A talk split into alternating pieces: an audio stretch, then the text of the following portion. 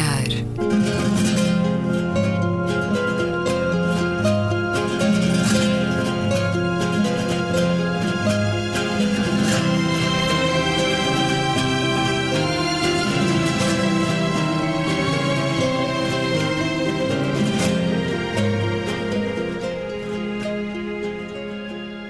Bem-vindos a um certo olhar. Uma conversa na Antena 2 com Luísa Schmidt, Gabriela Canavilhas, Álvaro Labrinho Lúcio e Luís Caetano. Álvaro Labrinho Lúcio, muito obrigado por se juntar ao programa esta semana.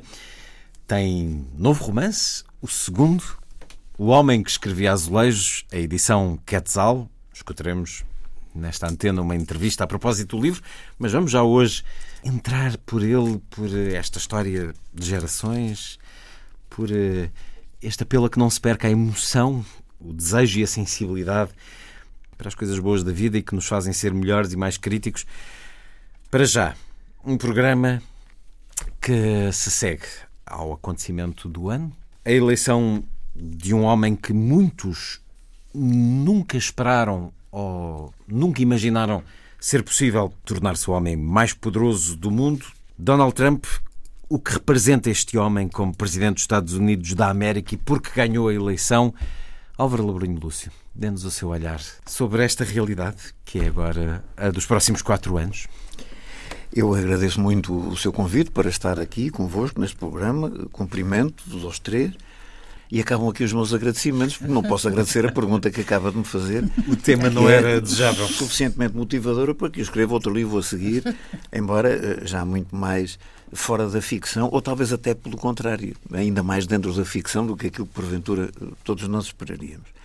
Eu tenho, eu, eu tenho muita dificuldade em encontrar uh, uma explicação. Eu creio que há várias explicações, é necessário tomar em conta as várias perspectivas que podem conduzir ao conjunto dessas explicações, sendo certo que, na minha, no meu ponto de vista, nenhuma delas esgota eh, eh, a justificação daquilo que aconteceu. Ela pode acontecer pelo momento histórico que estamos a viver, do ponto de vista mundial e muito aquilo que nos permite hoje refletir sobre o estado atual das democracias, aquilo que hum, progressivamente vai invadindo as escolhas dos, dos, dos eleitores, sendo certo que muitas dessas escolhas vão sendo eh, suscetíveis de incorporar alguma surpresa. Curiosamente, quer numa perspectiva tradicional de direita ou de esquerda, quer numa perspectiva nova que nós ainda não sabemos definir bem e que pode, no fundo, caber, como estamos habituados a vir dizendo, numa dimensão estritamente populista. Podemos encontrar uh, a maioria das razões que têm sido invocadas uh, e que têm a ver como contraponto àquilo que é o establishment norte-americano e que Hillary Clinton representaria e que há, de certo modo, um, um momento a partir do qual os americanos entendem que chegou o ponto final para colocar aí, e de tal forma o fazem que uh, já estão numa posição de algum desespero de luta contra o establishment e qualquer outra pessoa que pudesse ter uma dimensão como a de Donald Trump seria bastante para que uh, se pudesse colocar esse ponto final. Eu devo dizer que tenho alguma dificuldade em aceitar esta leitura. O establishment não representa ele próprio, Donald Trump, muito do, do que é? Uh, um, não, mas esse é que o é poder da finança, a desigualdade entre os ricos e os pobres, a exploração enquanto empresário. Essa é que Isto é não é establishment essa, também? essa é que é a questão. Eu, eu, eu apesar de tudo, uh, sem querer, sem estar aqui, uh, no fundo, a querer, querer criar uma teoria da justificação da vitória de Donald, de Donald Trump, eu, eu tenho um pouco esta ideia. Nós temos estado a interpretar estes resultados a partir de uma tradição eh, de, de, comentário político sobre a realidade política, eh, assentando em pontos fixos que são pressupostos da nossa racionalidade. Eh, por exemplo, numa dimensão de direita-esquerda, numa dimensão de poder ao político, ao poder ao mundo da economia. E o que acontece aqui é que Donald Trump, antes de mais, é, curiosamente, eh, na minha perspectiva, eh, a oposição a isso. O que é que eu quero dizer para ser muito claro? Para nós, a ideologia é um produto da cultura. Donald Trump eh, tem a cultura como o produto da sua falta de ideologia. Quer dizer, Donald Trump não é um homem com uma ideologia. E, portanto, não produziu a própria uma cultura, nem tem uma cultura que produza uma ideologia. E é por isso que, se nós pegarmos na imensa diversidade de afirmações que ele fez ao longo da campanha, nós somos capazes de ficar surpreendidos, porque umas vezes, se fechássemos os olhos e não soubéssemos quem falava, pensaríamos que estávamos a ouvir à esquerda, daí a pouco estaríamos a ouvir à direita, mais adiante à extrema-direita, daí a pouco estaríamos a ouvir um populista no verdadeiro sentido do termo. Tudo isso Portanto, é são muito... ramificações políticas. Depois entramos, às vezes, no campo da falta de ética, da falta de moral, da falta de humanismo. Isso tudo não tinha que pesar? Eu julgava que pesaria. Simplesmente há um momento nós devemos pensar que estamos a falar uh, numa eleição nos Estados Unidos da América. Não podemos pensar apenas que falamos numa eleição dos Estados Unidos da América, o que significa que estamos a falar na eleição da potência mais poderosa do mundo e da repercussão que uma eleição nos Estados Unidos da América irá ter em todo o mundo. Isto é uma verdade. Mas estamos a falar também nos Estados Unidos da América, que tem uma dimensão antropológica desde logo, curiosamente, que é muito mais marcada, como sabemos, não estou a dizer nada de novo, por uma visão de exercício de poder que tem uma matriz muito mais anglo-saxónica do que aquela que normalmente informa a nossa cultura tradicional aqui. E nós não podemos fazer esta leitura a partir de uma cultura que ainda em muitos de nós, e eu, as minhas eh, amigas de, de, de, de encontro hoje não, não vão considerar que eu estou a puxá-las à minha geração, evidentemente que não, mas apesar de tudo somos todos influenciados em gerações sucessivas por uma dimensão que é mais continental e que eu diria que é ainda no limite tributário, se quiser, da Revolução Francesa. Pronto, e depois cada um de nós vai caminhando por aí fora. Uh, e, e, é, e, é, muito a partir da leitura dos valores que vêm daí que nós estamos a considerar o que se passou na América. Eu julgo que isso também é errado. Porque o que se passou na América é alguma coisa que vem de baixo para cima e por isso eu creio que nós temos hoje muita dificuldade em justificar o que se passa, porque nós verdadeiramente não sabemos, eu pelo menos não sei, quem votou Trump. Nós temos uma expectativa, sabemos que o Estado sim, o Estado não, mas quem dentro de cada Estado votou Donald Trump? Mas isso até está bastante trabalhado. Está bem, bastante de... trabalhado, mas, por, por exemplo... exemplo este, este número extraordinário, 42% das mulheres votaram Trump. Sim, mas eu quero saber, eu não, não me interessa muito saber, bem, eu aí ficaria... A, a ideia de que 42% das mulheres votaram Trump comporta um risco brutal que é o de fazermos a seguir a, a, conclusão no outro passo, que é o de dizer que o fizeram por causa daquilo que Trump disse sobre as mulheres, era o que faltava. É? Mas fizeram-no apesar do que ele Não, mas isso leva a fazer uma. Pois, fizeram-no apesar. Apesar. apesar. Essa, mas essa isso. É 42% das que votaram. Das que votaram. Mas o apesar aqui é muito importante se for compaginado com a questão de saber quem são essas mulheres. Porque o, o, aqui o quem vota, neste sentido do quem, isto é, quem é identificável como votante. Por exemplo, quem votou, usualmente vota ou não.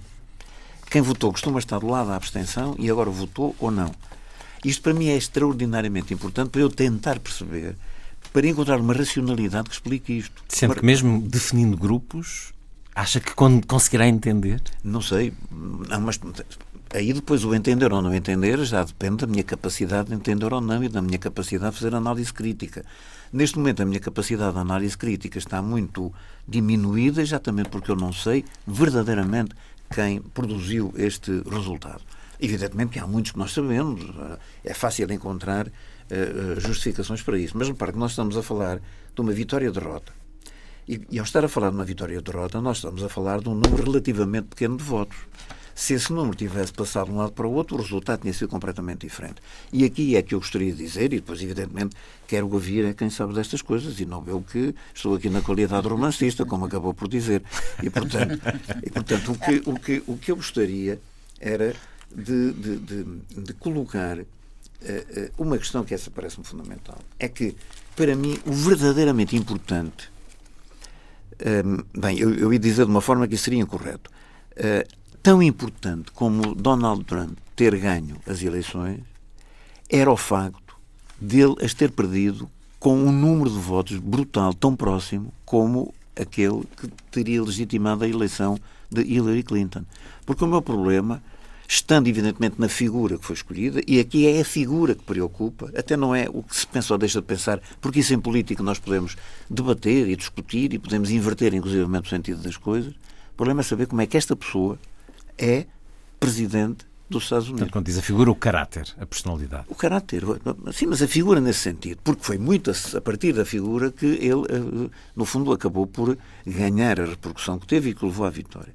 Mas tirando isso, é muito importante nós não esquecermos que mesmo que ele tivesse perdido, ele quase teria ganho. E o quase teria ganho era tão perturbador claro como o facto de ele ter ganho realmente. E, portanto, isso é que nos deve levar a pensar no que está a acontecer. Na realidade, nós isso... dissemos isso antes, mas a verdade é que é mesmo muito mais perturbador ele ter ganho.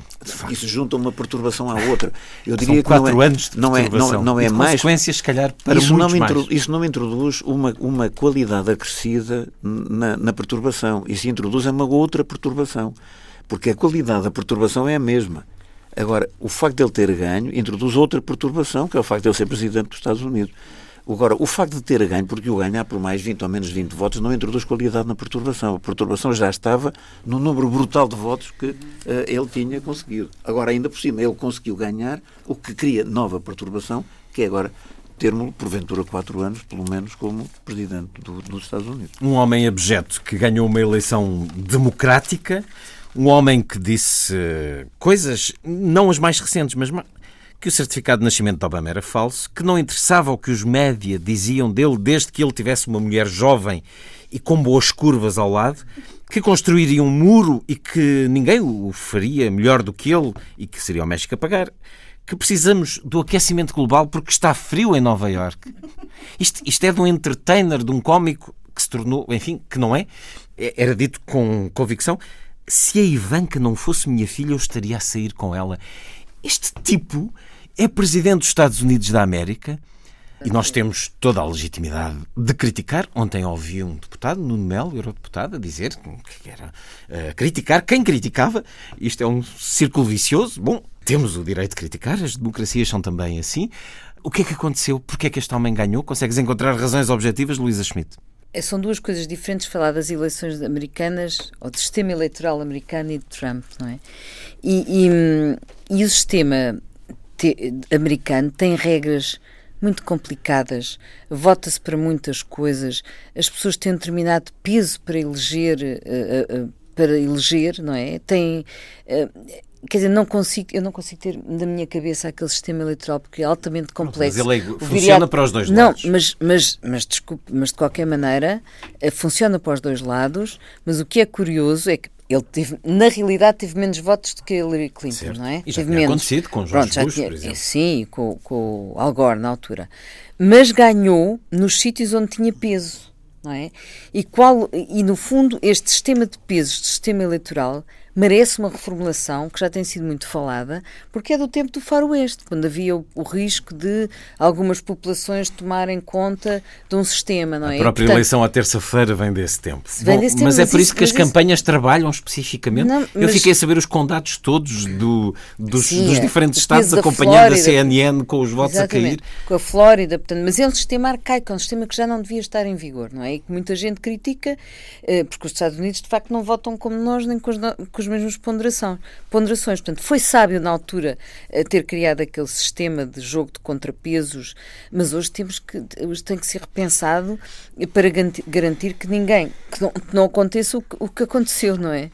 E, e, e aconteça esta eh, terrível surpresa e, e criar aqui uma grande indeterminação. Portanto, isso é a primeira coisa que julgo que eh, mas, é preciso desculpa, sublinhar. Desculpa, mas isso que acabaste de dizer pode ser criticável. É preciso mudar para que isto não volte a acontecer. Não, porque, mas as condições não, não são é iguais isso, para todos os tempo, candidatos. Há muito tempo, mas, mas espera, já lá vou. Há muito tempo que se fala que é um sistema que está do tempo do faroeste e que devia ser alterado. Não é? O, o Viriato Sorbenho Marques tem um livro sobre isso em que ele explica explica, mas eu não consegui. Não, mas tu achas é que esse sistema favorece as soluções populistas? Depois, o que é curioso aqui é que se nós olharmos, foi, foi na MUS, quer dizer, isto, é uma, isto não resulta de uma pessoa só fazer aquela campanha. Isto resulta dos think tanks que cavalgaram o Partido Republicano e que há anos que estão a trabalhar nisto. Os think tanks, estou a falar do Tea Party, dos irmãos Koch, do, do, do Heritage, eles sabiam, eh, aqui há, parece que há, houve uma matemática do voto, que eles estudaram bem este sistema e sabiam quantas pessoas precisavam, onde.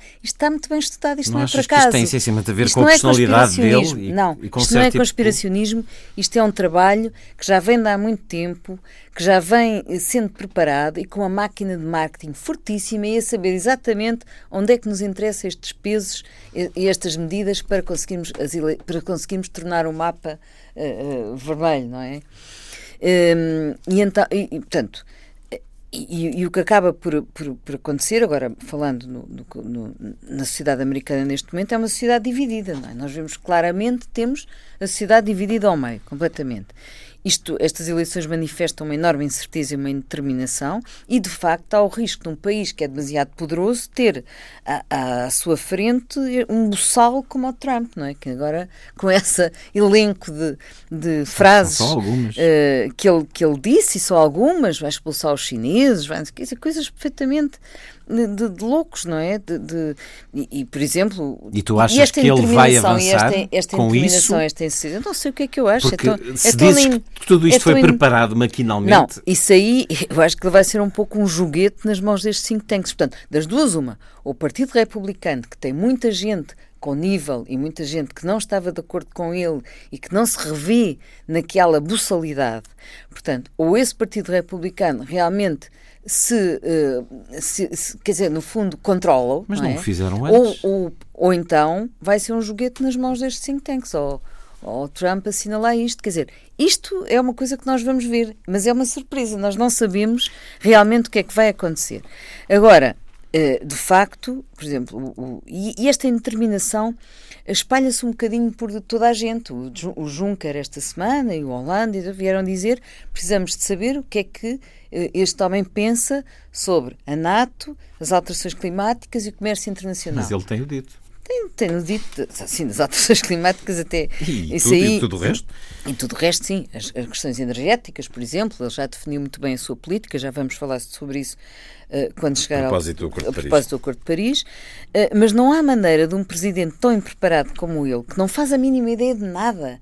Vi uma entrevista há tempos, o homem nem sequer sabe, nem sequer percebe o que é, que é o mundo, nem, nem onde é que ficam os sítios, não é? A geografia mundial, nada, não é? Como é que é possível efetivamente uh, governar assim. Portanto, eu, por um lado, acho que há aqui uma, uma orquestra, isto não é por acaso, claro que é o populismo, temos, há, há, fatores sociológicos que explicam isto, mas há aqui uma máquina de marketing muito forte, aliás, assente na Fox News, e eu tenho colegas nos Estados Unidos, colegas sociólogos, que estudam, por exemplo, eh, quem é que são os think tanks que estão por trás da negação das alterações climáticas e as ligações que eles têm aos poderosíssimos, às poderosíssimas indústrias petrolíferas e a maneira como eles utilizam o marketing de, uma de, de, um modo, desde há anos, não é? A Fox News não é de agora, começou há muito tempo. Nem é um servir, caso único. Onde, aliás, há um estudo que mostra que eles não só se conseguiram implantar na sociedade americana, como ainda por cima compram, portanto, tudo quanto é. A pessoa está no médico, está, no,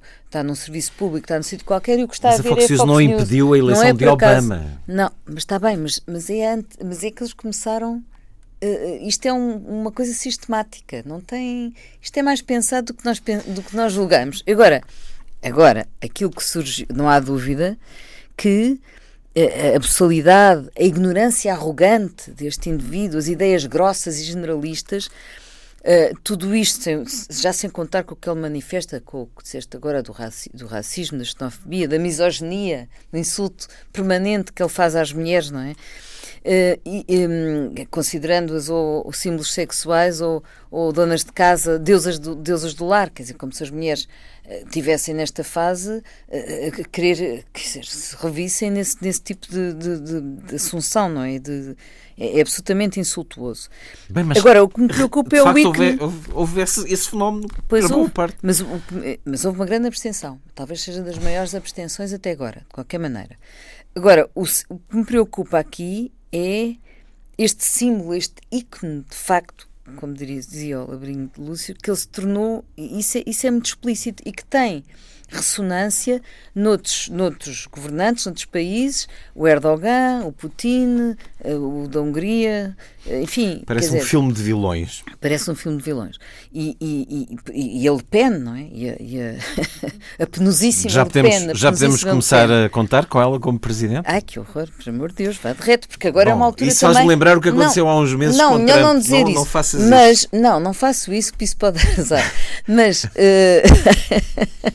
e não digas isso. Há uns meses e disseste vir essa boca isso. para lá. Não digas isso. Mas, de qualquer maneira, eh, julgo que eh, a Europa, podemos falar disso daqui a pedaço, portanto, de facto, a Europa está na altura de se reposicionar, não é? Porque a Europa pode ter aqui um papel muito importante, até porque está, neste momento, um, nunca esteve tão longe da América como está agora e ainda por cima, neste momento, tem de facto a Rússia reforçada. É a lei da relatividade. É? Já olhamos a Europa agora com esperança e como não, não último bastião do equilíbrio geopolítico humanista.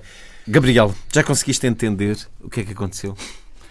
Pois eu não queria acreditar uh, na manhã de quarta-feira, mas uh, de tudo isto, uh, tudo aquilo que tem sido dito sobre o Donald Trump, apetece-me passar alguns minutos aqui a refletir sobre a Hillary Clinton. Porque hum, ela é aqui o outro lado da equação que convém também entender Hillary Clinton e o que ela representa para perceber porque é que Donald Trump ganhou. Uh, e é lamentável que a candidatura dela não tivesse conseguido uh, manter o legado de Barack Obama. É isto que mais me custa, é pensar que o legado de Barack Obama vai ser desperdiçado e estrilhaçado com, um, com, esta, com este novo ciclo de poder nos Estados Unidos. Ou seja, estás a dar-lhe razão quando ela pediu desculpa?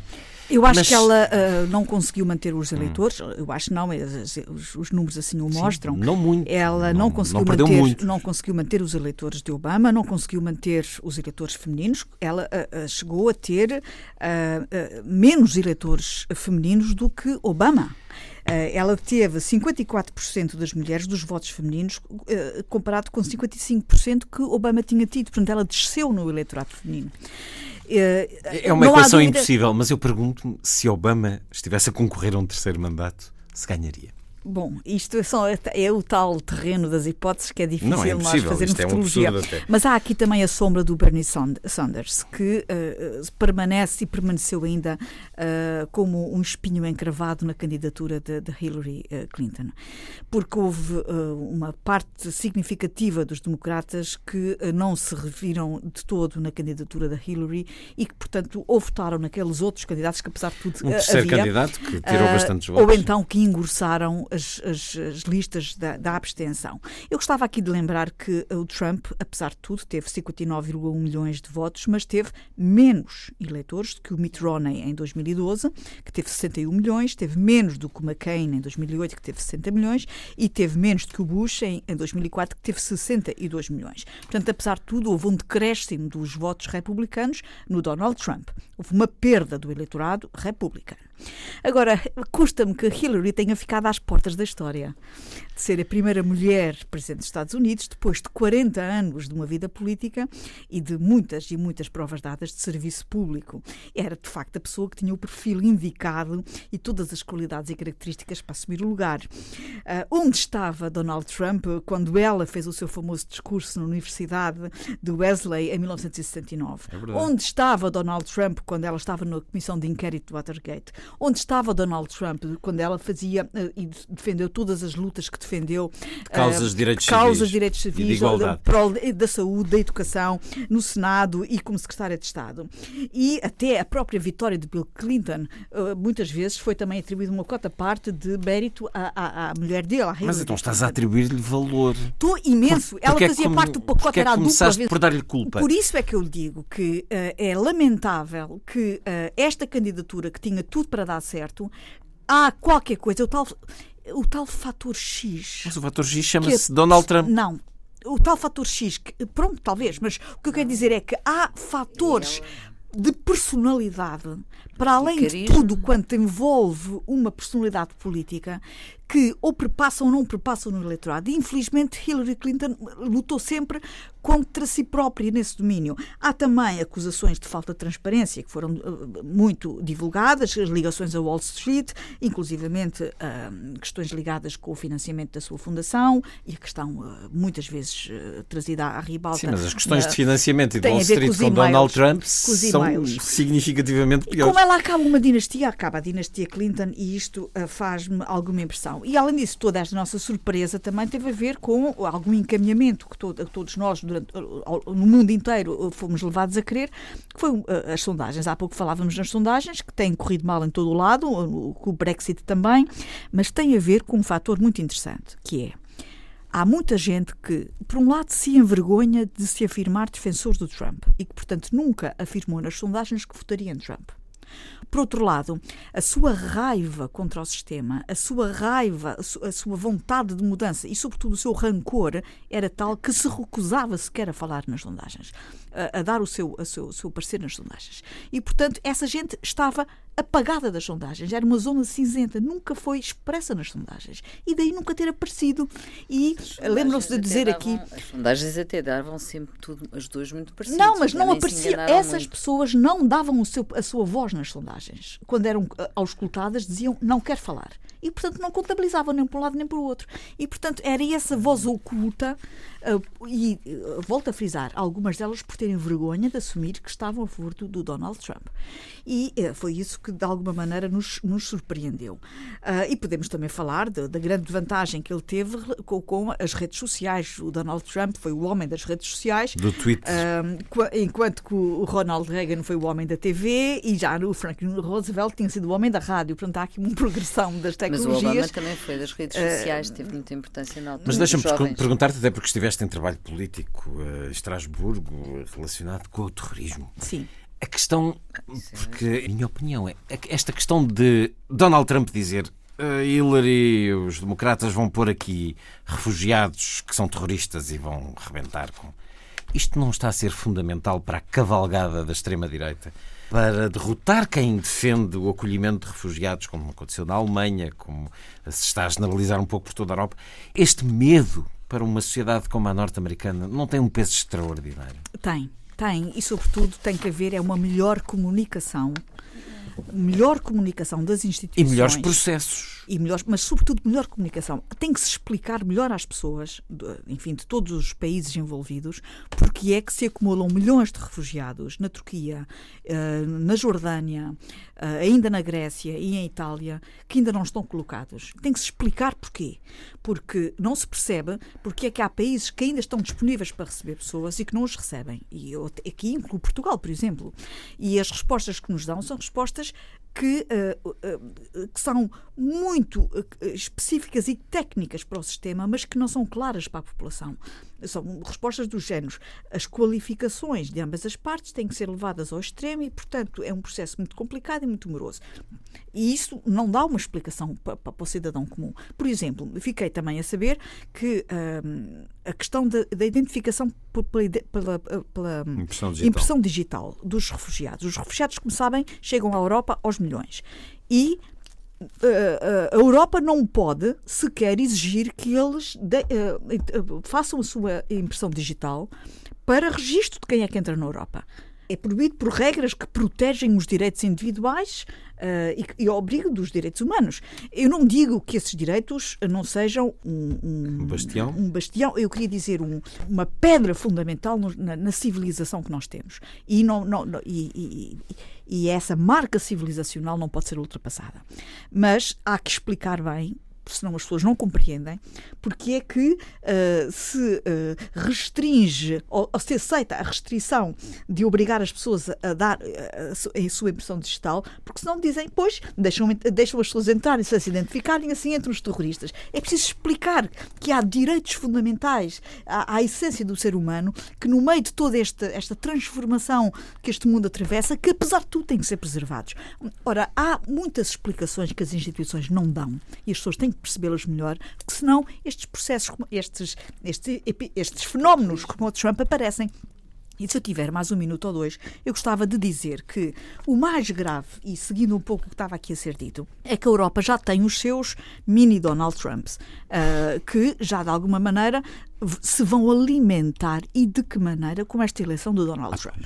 É o Sr. Geert Wilders, da Holanda, do Partido da Liberdade, o Sr. Nigel Farage, do UKIP, ex-UKIP, o Viktor Urban, da, da Hungria, um senhor chamado Filipe de Winter, da Bélgica, o Matteo Salvini, que veio substituir o, o Berlusconi, e a, a, Marine Le Pen é uma moderada comparada com estes todos que eu acabei de referir. Bem. Portanto, nós já temos um caldinho muito uh, uh, propício ao desenvolvimento de, de, de, de grupos de extrema-direita, preparados para acolher todas estas ideologias que o Donald Trump se prepara para alimentar, e que será um vento de extrema-direita que vai sobrar para a Europa e que, claramente, se não houver uma explicação muito clara de todas as instituições europeias que, se, que lutam pela, pela manutenção dos direitos humanos, que lutam pela manutenção dos princípios civilizacionais da Europa, esses passarão a ficar em causa, sim ainda sinto muito vazio o, o, campo onde eu vou uh, ficar confortável com a resposta que der a tudo isto.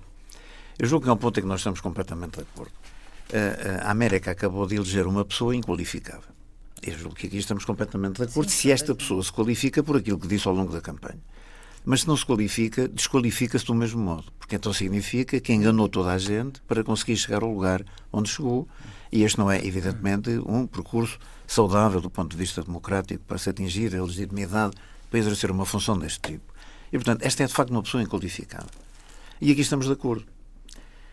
A minha a questão continua a ser, então, porquê escolhê-lo? E, portanto, quem o escolheu e por que razão o escolheu? Nós temos estado aqui à procura de saber isso. Eu não sei até que ponto é que nós não estamos a desviar-nos um pouco daquilo que são razões específicas do, do, do, de um certo significativo do povo americano e da sua relação com uh, o ideal da América.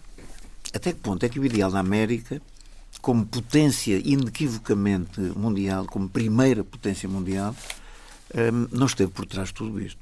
Não é por acaso que o Putin vem falar, hum, admitindo uma ligação e uma aproximação ao Putin e, ao mesmo tempo, colocando à, distância a China. Eu não vou fazer juízos de valor sobre isto, hum, sobre, sobre qual ou, ou deveria ser escolhido e qual devia ser rejeitado. Mas, evidentemente, que esta é uma questão que é fundamental para a Europa.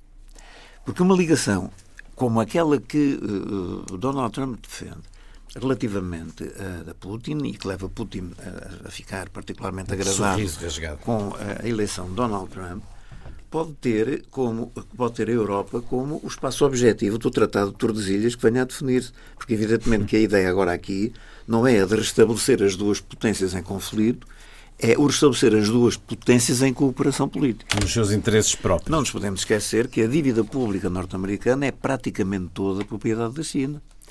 E tudo isto são situações que, do ponto de vista interno, determinarão, porventura, movimentações uh, que levam a eleições deste tipo. Ele disse que não ia pagar essa dívida. Por uma razão muito simples. Por, exatamente, exatamente. Mas ele sabe a quem está a dizer que não vai pagar. E, portanto, ele está a saber. Ele está a procurar aliados para um confronto. Com quem é tem de se aliar para poder desenvolver o confronto aí e reafirmar aquilo que eu diria, agora numa linguagem extremamente popular, porque é aqui que eu admito encontrar uma parte de justificação do voto, ele está a apelar à retoma do poder da América. A América tal como nós a concebemos, a América tal como a área republicana a interpreta. E nós temos imediatamente atrás o George W. Bush, que é aquele outro que foi o que, antes deste, foi a expressão republicana na América. O que significa que quando nós pomos a questão em Hillary Clinton, e eu partilho completamente o que a Gabriela esteve a dizer, nós não podemos deixar de a colocar em Obama, e isto é absolutamente trágico relativamente ao nosso pensamento. Porque a questão está em saber como é que a América sai uh, identificada ou não com, uh, com o, o, Obama e com aquilo que foi uh, a expressão política do Obama. E qual é a sua opinião? A minha opinião. Bem, eu, eu tenho alguma dificuldade em dizê-lo, porque eu, eu, eu, não gosto de me vitimizar publicamente, nunca gostei, e tenho alguma dificuldade em controlar a emoção quando se, se lhe disser o que penso. Mas eu não deixo de ter receio, não quer dizer que tenha efetivamente um receio assumido, mas eu não deixo de ter receio de que nós estejamos aqui a ver os americanos a rejeitarem o paradigma político do Obama. Por isso é que eu perguntava se ele ganharia um terceiro mandato, não se sei isso fosse se pois, possível. não faço ideia, mas eu, eu gostaria que isto fosse colocado sobre a mesa. Não tenho e gostaria muito de Eles não ter votaram as- em alguém que vai destruir tudo o que Obama fez. Tudo. Ex- Exatamente, porque repare que se nós virmos bem, que é- eu, eu até diria, e isto fica aqui tão deslocado, nós precisávamos de mais três programas para isso, Pois é. para podermos dizer as coisas e depois voltar a elas, porque isto que eu vou dizer fica completamente deslocado. Mas até do ponto de vista de uma certa estética no exercício da política. O, o- que, curiosamente é muito mais Eu europeia. não resisto a interrompê-lo. Interrompe, interrompe. Estética e Donald Trump não cabem na mesma frase. Não, mas Cabe porque Não, eu estou- estética eu do a horrível. eu estou a falar do Obama. Mas eu estou a falar do Obama. O São é duas que palavras que não jogam na Pois, mesma frase. Mas exatamente por isso ele é a antiestética que foi introduzida pelo Obama. A antiestética na própria convivencialidade política. O terrível é que falamos aqui, política, falamos sempre aqui de metade do povo, metade da mas, sociedade. mas é que não é só a questão de metade. É que aqui isto não, não releva do ponto de vista da questão de metade. Eu, por exemplo, eu gostava de saber, já li, já verifiquei, não há, nem pode nunca haver uma verificação de que isso corresponde a resultados reais, mas não deixa de ser dito que todos aqueles, que no, todos não, mas muitos daqueles que no Partido Democrático votariam Bernie Sanders terão passado para Donald Trump. Evidentemente, mesmo? muitos terão passado para a abstenção. Sim, Eu, quando, quando, quando me pergunta se acho, eh, eh, eh, levando-me a afirmar que sim, sendo aquilo que eu dizia que sim, é uma imensa perplexidade, eu não sou capaz de criar uma perplexidade maior do que a eleição de Donald Estava a Trump. levantar a questão. E, portanto, toda a perplexidade é pouca quando comparada com a eleição que se verificou. E por isso é que eu digo, nós somos capazes de encontrar uma racionalidade quase cirurgística. Nós temos um conjunto de padrões de pensamento, pegamos nesses padrões de pensamento, colocamos sob a eleição de Donald Trump e extraímos conclusões. Isto é muito cirurgístico. O problema é saber se as premissas são as nossas ou se não há premissas novas que vêm diretamente, antropologicamente, da realidade americana e que conduziu a isto. E isto é que eu gostava de avaliar, até desde logo, para poder ter a certeza de que posso fazer este tipo de comparação entre o que se passou aqui e o que pode passar-se na Europa. Eu, devo dizer, eu alimento a esperança profundíssima de que a Europa, no, no último momento, ainda seja capaz de se reconhecer na sua identidade, de se reconhecer na sua cultura, de não ter medo de voltar a falar de identidade, porque nós passámos a ter medo de falar de identidade. Vinha logo o, o- o grande problema de que foi a questão das identidades que levou às guerras do século XX. Mas não é nada disso que nós estamos a falar. Nós estamos a falar de uma matriz cultural, de uma consciência de pertença. Nós temos que ter a noção quando falamos, por exemplo, do- do- dos direitos e do, e do respeito ao trânsito dos direitos humanos, morreram milhões de pessoas a lutar pelos direitos humanos. Os direitos humanos não foram resultados um dia de um qualquer armistício onde um conjunto de pessoas se encontrou e defendiu os direitos humanos. Os Morreram humanos. americanos a lutar Ora bem, pela Europa. E porque uma matriz. E Sim, temos agora um Trump que diz: se querem o nosso apoio, paguem-no. Ma- o pro- Mas a diferença é, É- é esta. A diferença é esta, que a Europa não tem história do ponto de vista do poder. A Europa tem cultura, mas não tem história. A América tem história do ponto de vista do poder. E esta é uma distinção que, eu parece que, é, que me parece que é essencial. O que é para um americano o poder da América? E aqui não é muito difícil encontrar aproximações a Donald Trump. Aí é fácil, é fácil encontrar aproximações. Porque a Hillary, menos do que o produto do sistema, podia ser a continuidade do Obama. Até o envolvimento último muito do Obama. Seria, certamente. Da- E, e tudo isso, tudo- eu, eu- eu, eu devo dizer que estou a fazer esta leitura completamente à contracara. Eu gostaria que nada disto pudesse servir para interpretação. Mas eu julgo que nós temos que estar disponíveis para avaliar isso. E para compreender que podemos estar a deixar sair pelo esgoto completamente aquilo que durante pelo menos dois séculos foram ganhos fantásticos do ponto de vista da afirmação. Talvez possamos agora voltar a dizer que a ideia da retoma do político é absolutamente urgente. É absolutamente urgente. Porque, porque senão é o antipolítico, em nome da política, que vai tomar o poder. E a partir daí, tudo o que foram as conquistas brutais que nós fomos fazendo ao longo de séculos desaparecem e vão pelo esgoto abaixo. Vamos conhecer também a nossa sociedade nacional, europeia, a partir disso e também, se calhar, vamos surpreender-nos. Não, não, era só acrescentar mais qualquer coisa a isso. Por um lado, é o que o Lebrinho Lúcio disse em relação, em relação à, à, à Rússia. De facto, nós vimos o, esta. Há uma espécie outra vez de guerra fria mascarada, espécie de guerra fria mascarada entre a Rússia e a América. É mais uma tanto cordial. Sim, mas, mas por isso é que eu digo que é mascarada, porque isto, no fundo, eh, vem entalar a Europa, não é? A Rússia, neste momento, a Europa ficou menos próxima dos Estados Unidos, e por outro lado tem nas costas a Rússia com, a, com todo o seu poderio e a sua a sua capacidade afirmativa ainda por cima. A América está dividida, mas a Rússia não está. Não é? é quase que zariana esta, esta unidade da Rússia, esta força militar que eles têm. Portanto, há aqui uma, até mais força, digamos que se nós quiséssemos, nunca a Rússia teve tão, uh, outra vez tão em cima, não é? Como desde, desde o Gorbachev. Está outra vez unida, com força. Isto deu-lhe força, não é? Isto há, aqui um jogo de espelhos que mostra nunca que, que, quem está neste momento dividido é de facto os Estados Unidos. Quem está enfraquecido são os Estados Unidos, não nos podemos esquecer disso. Há um lado aqui de enfraquecimento dos próprios Estados Unidos, justamente por estar dividido e por ter este indivíduo sem explicação à frente, não é?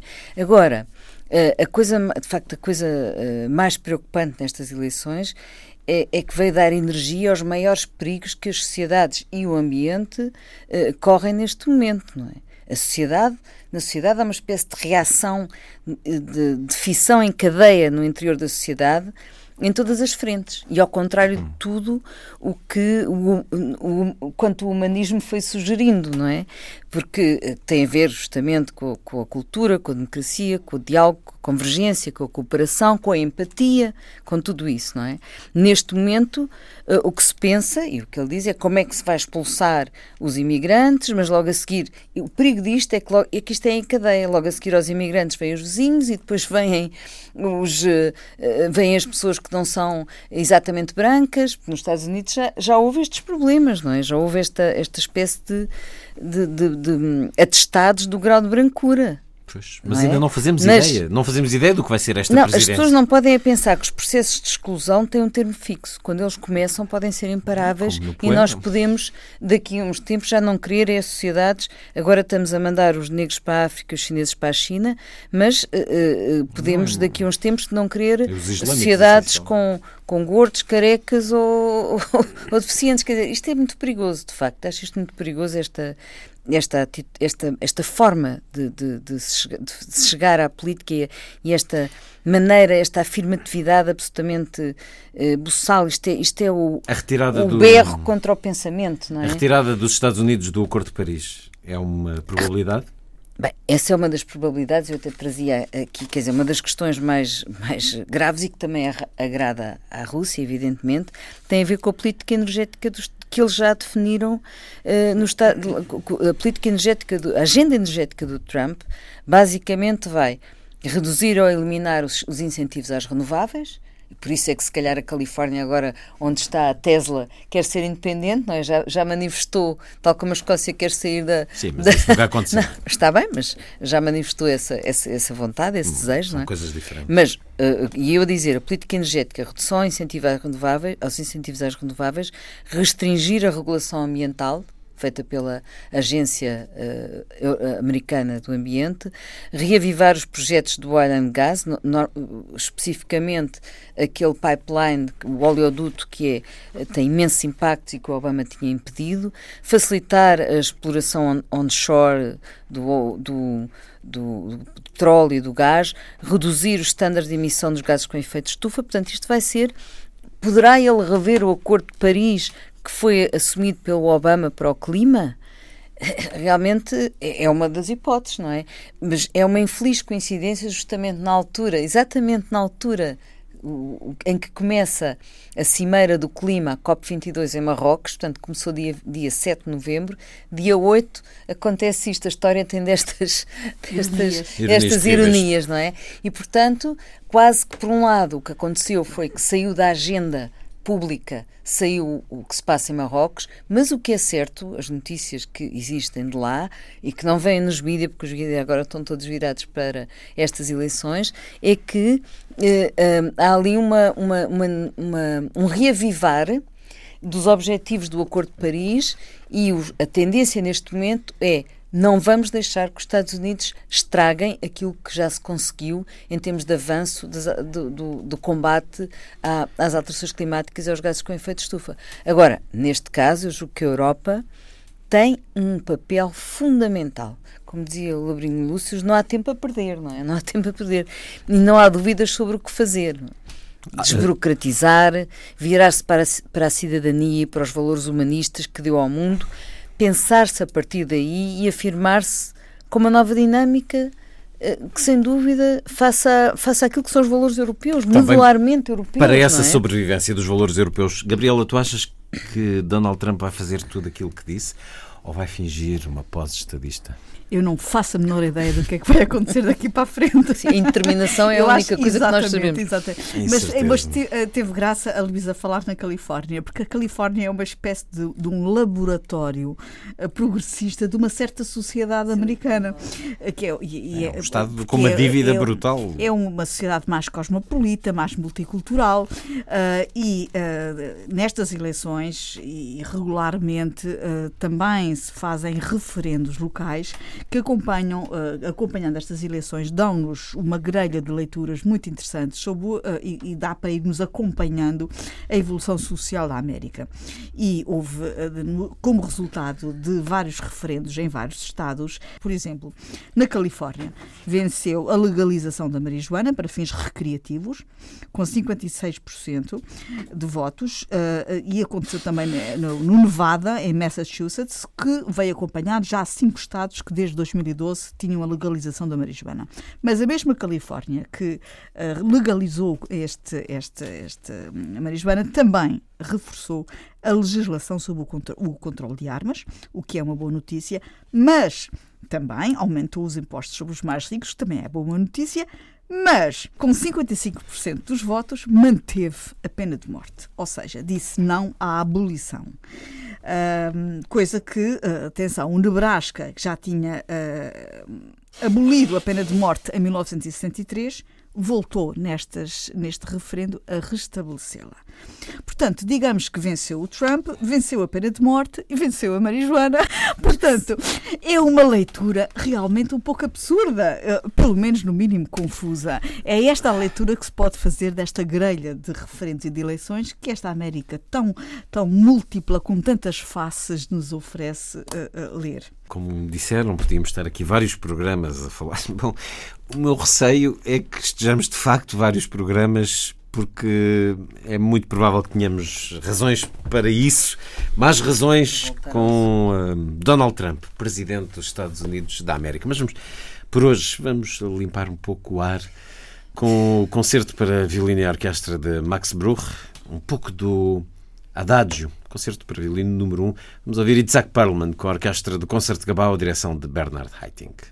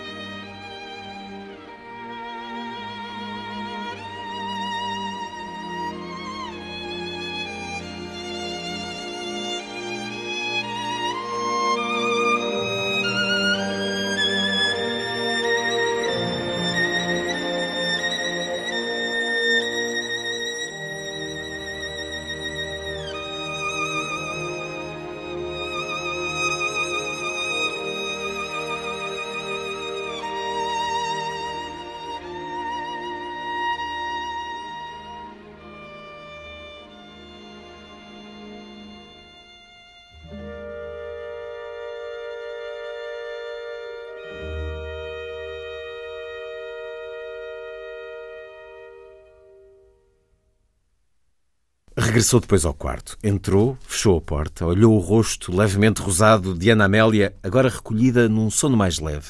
Bela como sempre. De pé, ao lado da cama, atacou o segundo andamento do concerto número 1 um para violino e orquestra de Max Bruch, o Adagio. Ana Amélia, de olhos ainda fechados, acompanhava com a abertura suave dos lábios e o empolgamento crescente da expressão toda a melodiosa sedução da música, daquela música até que os olhos cederam, o sorriso se libertou e os braços se abriram, estendidos, ainda preguiçosos, chamando por João Francisco. Pousou o violino, sentiu o roupão escorregar-lhe pelas costas e rendeu-se às carícias de Ana Amélia. O andamento era agora um alegro enérgico, interpretado por ambos num dueto bailado, stringendo até ao fim. Aos pés da cama, a água do chá estava gelada. E é um certo do O Homem que escrevia azulejos, segundo romance de Álvaro Labrinho Lúcio. Diferentes tempos, diferentes gerações, o mundo a mudar, a Europa, o país. Um olhar muito particular do pouco tempo que temos para falarmos, para ouvirmos sobre este seu segundo romance. Aqui também a alertar-nos para não perdermos a sensibilidade, o gosto, o ser mais, ser melhor pela música, pelas artes. Apresente-nos este romance, Álvaro Labrinho Lúcio. Hum, ele tinha uma intenção, essa intenção foi projetada na, no texto escrito e agora ele é o que os leitores acharem que ele é. E, e eu tenho sempre alguma dificuldade em ir a correr atrás do romance para tentar explicar aquilo que quis dizer nele. Agora tenho que esperar para ver se os leitores, ao lerem, eh, entendem que aquilo que eu quis dizer foi aquilo que eles acham que lá está. Será um livro diferente para cada aí, leitor. A responsabilidade é minha. Agora é muito curioso porque o, o, o, livro. Há dias um amigo meu, se me permitir fazer ele, se me permitir ele, e aqui o programa fazer esta, uh, levantar esta ponta de véu, um amigo meu dizia-me que o livro é de um otimismo triste. E eu achei que, que tinha tido pena de não me ter lembrado de dizer isso porque eu digo que ele é um romance irónico, um romance satírico, às vezes até um romance cínico. Curiosamente, ele tem muito a ver com o que nós estivemos aqui a dizer. Um, esta relação dialógica entre a cidade e a montanha, a cidade no primeiro painel e a montanha no segundo painel. Uh, esta ideia de que hoje, para se viver um pensamento livre, precisa de ser clandestino, mas é um clandestino diferente do clandestino tradicional, porque esse era um clandestino do território, que, que tinha o recuo e que fugia do espaço. O clandestino hoje é um clandestino dentro de si próprio, tem que fugir para dentro de si. O meu clandestino foge para a montanha, para fazer discursos que não pode fazer na cidade, visto que a tribuna na cidade não lhe permite discursar nos termos em que ele discursa sozinho na montanha. Ele, todos os fins de semana, publica um comunicado que prende num pinheiro eh, e quando lhe perguntam mas eh, ninguém lê, ele diz não faz mal, que é preciso manter viva a ação. É um homem que acredita na utopia ainda e que entende que, ao escrever azulejos, um dia ele é capaz de os distribuir para a população com uma caneta na mão, convidando todos a que cada um escreva o seu futuro. E essa é a ideia que vai muito contra esta ideia de que hoje vivemos um ciclo novo e quem fica para trás é marginalizado. Estes são os meus marginalizados, os que entram na clandestinidade porque aceitam ser marginalizados porque a margem é o lugar radical da liberdade. Não são marginalizados porque ficam excluídos. E já perceberam que, a partir daquilo que é a sua concepção do mundo e da vida, eles vão lutar não por um regresso ao passado, mas pela superação do novo ciclo, porque outro ciclo há de vir a seguir. Estes são senhores desse novo ciclo e é a partir desse projeto de vida que o farão. Evidentemente que é um romance, é uma ficção, e é por isso é que na montanha, eventualmente com alguma inspiração, ainda que insuspeita, na Montanha Mágica. Numa certa Montanha A certa altura há um hospício para doentes mentais dirigido por uma viúva que tem como grande objetivo o de transformar os sãos em loucos para ver se ao menos assim se pode salvar o mundo. E é por isso que nós, leitores, subitamente nos encontramos nesse lugar eh, e já não sabemos se saímos dele ou não. O que é que escreveria no azulejo Álvaro Labrinho Lúcio? O que é que escreveria neste momento? Uh, era capaz de, de, de, desenhar um ponto de interrogação, mas assinar por baixo. Uh, e com isso quereria simbolizar que hum, o ponto de interrogação uh, abre-me uma janela de futuro, a assinatura permite-me que seja eu a definir a interrogação e a responsabilizar-me por ela. Caramba! Na madrugada desta sexta-feira, chegou-nos uma notícia triste. Bom, mais uma esta semana. A morte de Leonard Cohen é um dos teus músicos, Luísa Schmidt. First we take Manhattan, then we take Berlin. Eu não sei se isso é uma boa ideia para Donald Trump. Agora temos que tomar disso, mesmo. Acabámos mesmo, justamente de falar disso. Temos que tomar mesmo Manhattan e Berlim. Uh, diz muito, diz. E Era um homem lamento, que, que se, lamento, tal como David Bowie no início do ano, ele despede-se da vida, preparando, publicamente partilhando essa despedida com, com o seu público um cantor extraordinário que felizmente Portugal teve a oportunidade de ver várias vezes nos últimos anos. Em 2008, quando vi no Passeio Marítimo de Algés, o ouvi, já com dores nas pernas, ao fim das três horas de concerto, em que ele alegremente caminhava para um lado e para o outro. Este falou-se muito dele a propósito do Nobel para Bob Dylan. Muitos disseram, bom, já que é assim, mais valia, mais merecia uh, Leonard Cohen. Também o sentiste como poeta, para além de, de cantor? Sim, mas uh, o Bob Dylan para mim tem mais uh, tem mais respaldo, tem mais presença, é. faz sempre, muito mais sempre sentido. Muito faz programa. muito mais sentido o, o Bob Dylan do, do, que o Leonard Cohen e eu proponho ouvi-lo. Pois vamos, vamos ouvi-lo. Qual era? Vamos aqui fazer uma votação uh, em direto. Qual era a, música que escolherias? Eu, uh, fazemos a votação disse. e depois eu escolho. Eu já te disse. First we take Manhattan. ok. Álvaro Labrunho Lúcio. Ponho esta escolha. O que é que lhe diz Leonard Cohen? Sobre tudo isto, mas que é uma síntese necessariamente muito imperfeita. Uh, diz-me um percurso, diz-me um percurso coerente, diz-me um percurso criativo e diz-me um percurso cuja dimensão intimista, na sua expressão exterior, era muito a afirmação pública da imensa seriedade que deve ser colocada na arte de criar. Falou-se de Bob Dylan, falámos do Prémio Nobel Bob Dylan. Infelizmente, muitos põem em causa que, nestas circunstâncias, alguém deva ser premiado com o, Bob Dylan, com com o Prémio Nobel. Eu diria que há hoje um elemento novo a acrescentar à importância do Prémio Nobel uh, atribuído a Bob Dylan. É que, talvez só por isso, muitos se lembraram que talvez Leonard Cohen também pudesse ter tido o Prémio Nobel. E esta talvez fosse uma oferta bonita para lhe dar antes dele morrer, visto que ele estava preparado para que isso acontecesse. Gabriela, Leonard Cohen, dentro do teu universo musical, tem um espacinho? Não, nem por isso. Nunca me disse nada de especial. Eu devo dizer que não, não me diz muito o, o tipo de sentimentalismo da lírica dele. Uh, não, não me atrai particularmente. Há uma canção que eu acho que tem uma, uma, uma estrutura harmónica muito bem construída, que é Susana. É, do meu ponto de vista, uma das melhores canções dele está realmente muito bem estruturada do ponto de vista harmónico. É, é, a questão do amor permanente, enfim, o amor sempre perdido, quer dizer, não, não, não, não me atrai muito. Por isso temos o nosso fado, que eu gosto bastante mais. Uh, e...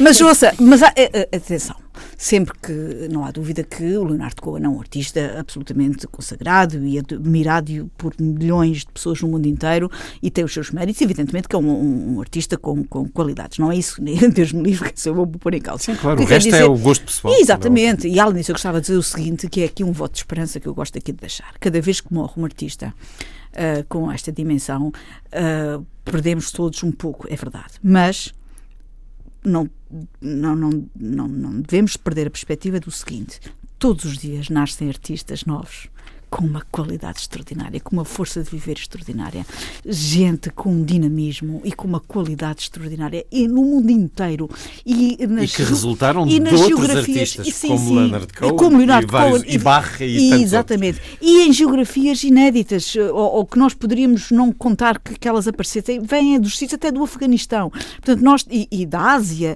há, há, gente a fazer música de uma qualidade extraordinária, na área pop, inclusive, portanto, e, e popular, eh, de outras uh, música do mundo. Portanto, há gente maravilhosa no mundo inteiro. Vamos dar uh, esperança à juventude. Há uma renovação cíclica da criação. Um, paz a Leonardo Cohen. Venham os novos. Eu vou só dizer uma palavra muito breve, porque do, gostava de sublinhar isto, porque julgo que é importante, tendo em conta tudo aquilo que ocupou o espaço principal da nossa conversa de hoje. A, intervenção que a Gabriela Canavilhas acaba de ter uh, dá-nos uma, uma matriz de esperança fantástica. Porque Leonardo Cohen morreu agora. Um, é perfeitamente natural que a esmagadora maioria das pessoas se identifique com ele, mas mesmo quem não se identifica entende que este é o momento de identificação.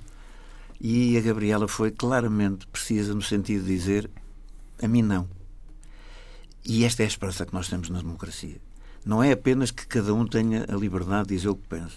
É também que cada um tenha a coragem, em qualquer momento, mesmo que isso não seja imediatamente correto na aparência, de o fazer. E quando há pessoas assim, nós podemos acreditar que é possível e, portanto, podemos continuar à espera dos azulejos escritos. Eu tiraria o ponto de interrogação ao meio e deixava só a assinatura. Temos agora uma manifestação de afeto que se terá ouvido. E essa proposta de diversidade e de liberdade relacionada também com Leonard Cohen terá acontecido provavelmente a primeira vez na Antena 2 em 1997. O primeiro programa que fiz nesta rádio. Convidei o Presidente da República, Jorge Sampaio, a trazer música.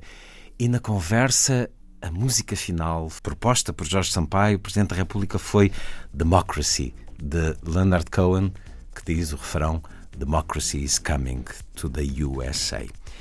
Não vou pôr essa bem música agora.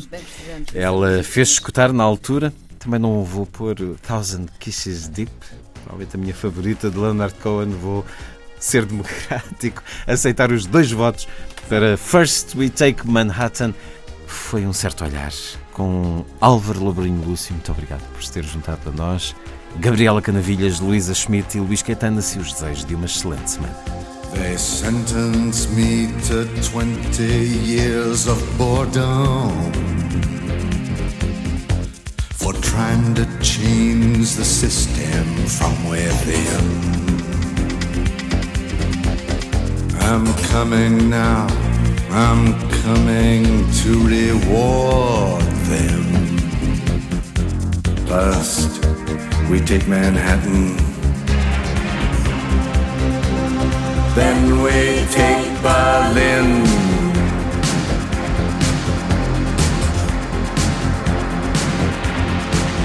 I'm guided by a signal in the heavens. I'm guided by this birthmark on my skin. I'm guided by the beauty of our weapons. First, we take Manhattan. Then we take Berlin.